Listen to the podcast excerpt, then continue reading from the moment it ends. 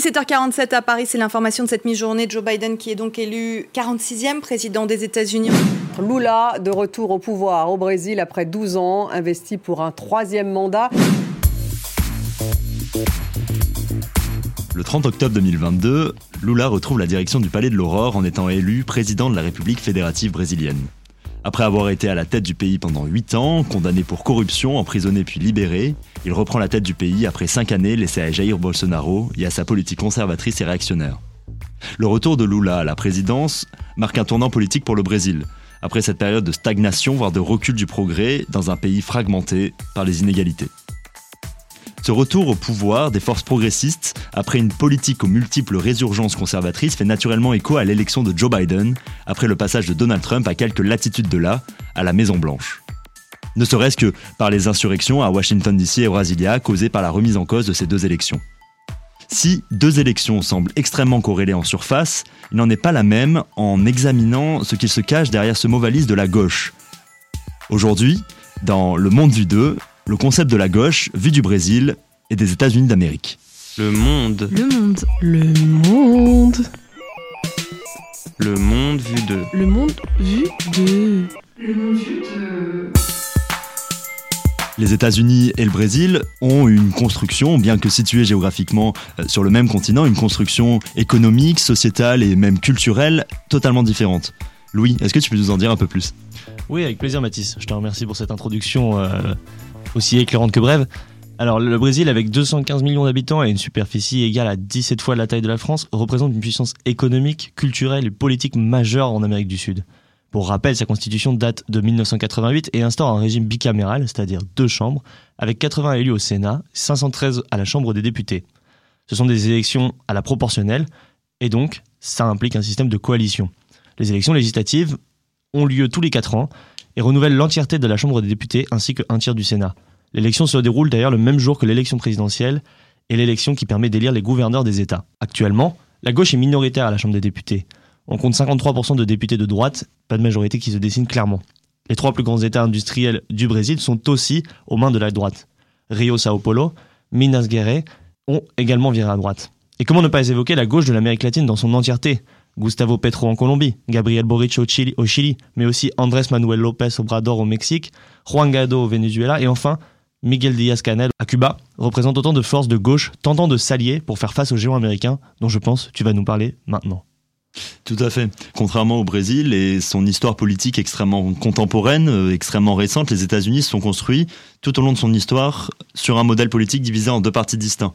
Ces deux grands partis sont les démocrates d'une part, parti actuel de Joe Biden par exemple, ou et le parti républicain de l'ancien président Donald Trump, ou bien de George Bush père et fils. Bien qu'aujourd'hui on puisse considérer le Parti démocrate comme progressiste, autant au niveau économique et sociétal, ce qui est collectivement assimilé aux valeurs de la gauche, et nous y reviendrons, et le Parti républicain portant plutôt des valeurs conservatrices, cela n'a pas toujours été le cas au fil de l'histoire courte et extrêmement riche des États-Unis. En fait, il faut savoir qu'à l'origine, le parti qui est devenu le Parti démocrate était à l'origine en 1792, lorsque Jefferson l'a créé, le Parti républicain et démocrate, qui en fait sera un parti unique qui est opposé aux, monarchistes. Euh, ce parti-là sera, sera scindé en deux, créant les deux grands partis qu'on connaît. C'est au 19e siècle où le Parti démocrate prend, euh, se libère du Parti des républicains et se, libère tout simplement puisque on est dans la guerre de sécession. Euh, il y a une division de la société aux États-Unis où le Nord souhaite abolir l'esclavage et le Sud souhaite maintenir dans ce système qui est extrêmement prospère pour les fermiers du Sud notamment. Eh bien, on, assiste euh, où le Parti démocrate, qui est porté par Andrew Jackson, qui était président sous l'étiquette démocrate, ce président-là va mener une politique pro-esclavage et coloniale en expulsant les terres autochtones pour les revendre à des fermiers blancs. Et lors de la guerre de sécession, c'est un démocrate qui va prendre la tête du conglomérat des États du Sud, qui sont favorables à l'esclavage. Et encore, à l'issue de la guerre de sécession, les démocrates vont activement militer contre le 13e amendement, cet amendement de la Constitution américaine qui est prévu pour interdire l'esclavage. Et les démocrates vont continuer encore à porter des politiques racistes et ségrégationnistes au Sud. En fait, il faut attendre 1930, 1932 pour être exact, pour que le Parti démocrate se transforme et prenne sa forme et son idéologie que nous connaissons aujourd'hui. En fait, en 1932, c'est l'élection de Franklin Roosevelt qui se doit, de saisir, euh, se saisir des questions sociales pour répondre à la crise de 29, cette fameuse crise économique, en proposant le fameux New Deal, une nouvelle donne économique et sociale pour répondre aux enjeux de son époque. C'est à ce moment-là que le parti se détache des États du Sud et de toute l'idéologie qu'il porte. Euh, les présidents démocrates suivant Roosevelt ont tenu cette politique tout en gardant une certaine mesure sur les questions économiques et sociales. Et euh, comment ça se passe au Brésil Nous sommes venus ici aujourd'hui pour débarrasser le Brésil du communisme qui a été installé ici et qui est caché. Nous voulons la liberté. Nous voulons descendre dans la rue, avoir la liberté de parole et le seul candidat qui peut nous la donner est Bolsonaro. Ce n'est pas une campagne habituelle. Il ne s'agit pas d'un combat entre partis. Il ne s'agit pas d'un combat d'idées. Ce qui est en jeu ici, c'est la démocratie contre le fascisme. Eh bien, la politique au Brésil est plutôt intéressante, très différente de celle des États-Unis, pour tout te dire. Euh, dans un des pays qui est les plus inégalitaires de la planète, euh, on estime que le coût pour une campagne de député est environ de 2 millions d'euros. Autant te dire que 80% des députés sont des hommes d'affaires. Il n'y a qu'à voir le profil de Jair Bolsonaro, ancien président du Brésil. Je qualifierais la politique du Brésil d'archaïque, dans le sens où il existe beaucoup moins de personnalités connues qu'aux États-Unis, personnalités dont tu nous parleras juste après. La politique est réduite à simplement quelques personnalités, Preuve que les députés d'ailleurs jouent un rôle plus faible. Les députés centristes étaient payés par le Parti travailliste sous la présidence de Dilma Rousseff pour avoir une majorité lors des votes, euh, puisque ces premiers députés centristes ne recevaient pas de fonds mensuels. On voit également que les valeurs qui sont défendues au sein de la gauche sont moins clivantes, moins fortes, moins développées que celles qu'on peut voir aux États-Unis. L'incarnation de la gauche, elle est celle de Lula, qui a sorti plus de 30 millions des Brésiliens de la pauvreté, Peut-être était-ce également dû à une période de forte croissance économique, avec euh, un boom des matières premières permettant de financer ces politiques sociales. Mais je vous parlais de politique archaïque, on peut même parler de politique primaire. Les politiques publiques à ce moment-là consistaient par exemple en, des transferts sociaux conditionnés, des transferts financiers sur des cartes bancaires, en échange euh, d'une obligation de se faire vacciner ou de mettre des enfants à l'école. Il y a très peu de notions structurelles dans ces politiques publiques. Mais ce qui est sûr, c'est que ce dernier, Lula, a été réélu malgré la prison qu'il a, faite. C'est donc que ces mesures devaient être populaires, ou alors que le champ politique n'est pas encore assez mature. paradoxalement d'ailleurs, ce développement des classes moyennes sous Lula entre 2003 et 2011 ont permis aux partis de droite de gagner de l'électorat sur les questions économiques, selon la fondation Persao Abramo. Elles sont devenues plus sensibles au discours méritocratique et évangélique. Il faut que je vous parle justement de cette influence des évangélistes. Ces évangélistes, qui sont une secte protestante américaine, ont pris la place du catholicisme déchiré en son sein entre les prêtres proches de la théorie de la libération, proches du marxisme, et les prêtres proches du Vatican. À la base, ce sont les métis euh, du Brésil qui, sont, représentent 55% de la, population, qui sont catholiques. Mais les évangélistes ont intégré les classes populaires, notamment ces métis, en prenant des mesures anti-avortement, en favorisant les plus riches et en glorifiant la réussite individuelle. Bref, le parfait credo néolibéral pour Bolsonaro. Lula lui-même a dû s'opposer, ou s'est en tout cas opposé à l'avortement dans le but d'adoucir les évangélistes et de gagner de l'électorat. La gauche dictatoriale du, Venezuela et de Cuba ont également joué en faveur de Bolsonaro. La gauche dictatoriale du Venezuela et de Cuba ont joué en faveur de l'élection de Bolsonaro. Preuve encore du lien intrinsèque entre les gauches d'Amérique latine. Mais Mathis, peux-tu nous en dire plus sur ces franges et ces différentes euh, valeurs que la gauche prône au sein des États-Unis? Tout à fait. Bon, euh, aux États-Unis, on est sur quelque chose de vachement plus rangé. Euh, les idéologies se sont, euh, se sont forgées, se sont euh, développées. On est aussi dans, un régime démocratique qui s'étend depuis, depuis 1792, depuis la, prise d'indépendance. Donc forcément, on est sur, sur des franges au sein même du parti. Et, donc, il y a, il y a moins d'ambivalence qu'en Amérique latine et encore au Brésil. Aujourd'hui, en fait, au Parti démocrate, il y a plusieurs courants idéologiques. Ils sont bien ancrés dans le courant progressiste et social mais à plusieurs niveaux. Euh, on a par, exemple une frange centriste qui est représentée euh, par des personnalités comme Joe Biden ou euh, Hillary Clinton qui souhaitent libéraliser l'économie et concurrencer les républicains sur le terrain des valeurs pour essayer de réorienter les positions de leur parti sur la question de la laïcité et notamment pour essayer de regagner le sud et l'est et l'ouest des États-Unis non côtiers qui sont encore des bastions conservateurs. On a aussi une frange progressiste euh, qui sont représentées par des personnalités qui prennent de plus en plus de place dans l'opinion, comme Bernie Sanders ou Elizabeth Warden, ou bien encore Alexandria Ocasio-Cortez. Euh, cette frange progressiste soit dirigée euh, à de, de, degrés divers hein, finalement les États-Unis vers une social-démocratie à l'européenne et euh, le droit des minorités, des personnes LGBT, le droit de l'avortement et la protection environnementale.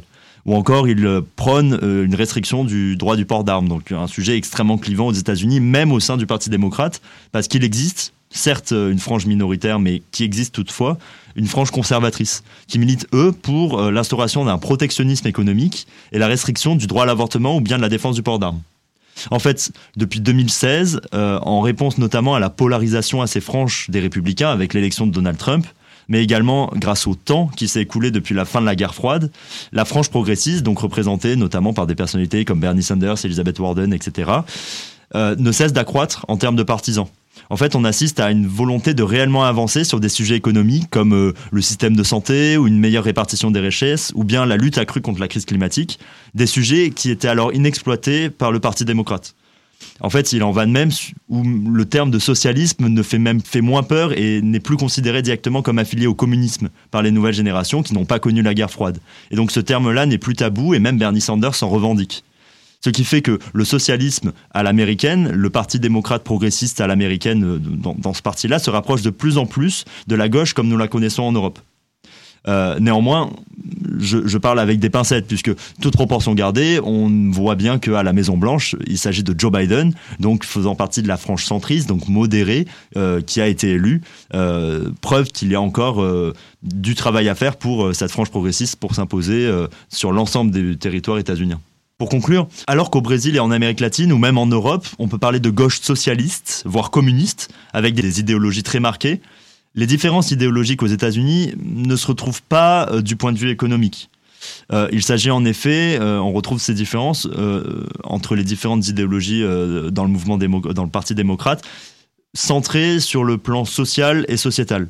En fait, c'est quelque chose de, très ancien. Dès 1906, un sociologue allemand qui s'appelle Warren Snowbart dit et crée un article qui s'appelle Le socialisme aux États-Unis n'existe pas.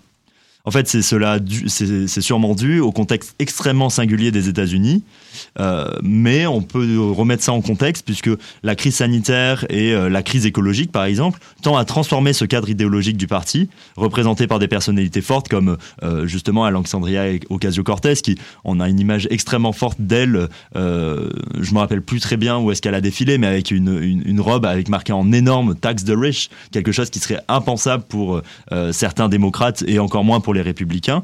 Et donc cette, ce, nouveau cadre souhaite déraciner le parti euh, démocrate du néolibéralisme économique et transiter vers quelque chose qui euh, porte des valeurs de, gauche socialiste, comme on peut le, voir au Brésil dans une certaine mesure, mais surtout en Europe. Oui, exactement. Bon, euh, je dirais encore qu'on est au balbutiement de la gauche au Brésil. le Brésil est une incarnation de la réussite en Amérique latine. Bon, c'est aussi dû au fait que le Brésil est un des pays les plus forts économiquement, politiquement en Amérique latine. Il fait quand même partie des BRICS. Mais il n'y a qu'à voir la manière dont Cuba, l'Argentine et le Venezuela ont salué la course présidentielle de Lula après sa sortie de prison pour y voir son importance. Je tiendrai quand même à nuancer ce propos, cette popularité, elle peut être aussi due et certainement due au candidat qui est Jair Bolsonaro en face. Sexiste, climato-sceptique, peu respectueux de conventions internationales, exploitateur de l'Amazonie malgré des conventions de protection, et plus de 700 000 morts du Covid, car ce dernier ne voulait pas du vaccin. C'est aussi un frein donc en ce sens, Lula est aussi un frein à l'extrême droite dans le monde, de de la même manière que Biden a pu l'être avec Trump. Bolsonaro a aussi détruit les acquis sociaux, provoqué en partie la pauvreté, la drogue et la violence dans les favelas, et en investissement dans l'armée en parallèle, il, il satisfait les peurs de la classe moyenne. Juste quelques mois d'ailleurs avant le vote, il a donné des subventions aux plus précaires, manière pour lui d'acheter le vote justement de ces classes précaires. Dilma Rousseff, euh, ancienne présidente, s'est d'ailleurs fait torturer quand elle avait 22 ans et qu'elle combattait la dictature. Et Bolsonaro, a lui-même loué les mérites du colonel de l'époque qui a provoqué ces tortures. C'est dire le personnage. Et puis que dire de l'Amazonie qu'il a laissé exploiter envers et contre toutes les injonctions environnementales. L'Amazonie qui, dans ce pays, est un symbole de fierté, est un objet de politique catalyseur de clivage. Ce que je veux dire, c'est que cet extrême ne donne pas de place à la nuance. La gauche se définit plus par l'urgence face face à cet extrême, plutôt que par la nuance. C'est donc une définition à contrario, si on peut le dire.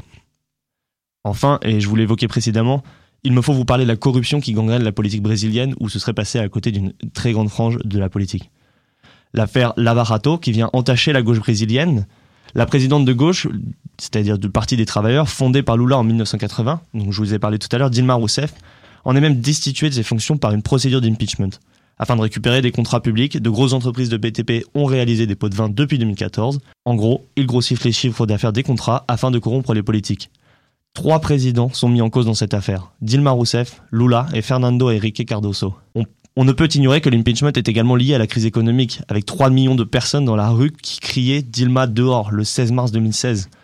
Avant d'être destituée, cette dernière propose à Lula de rejoindre son gouvernement afin d'échapper aux poursuites judiciaires on est réellement sur une mafia politique.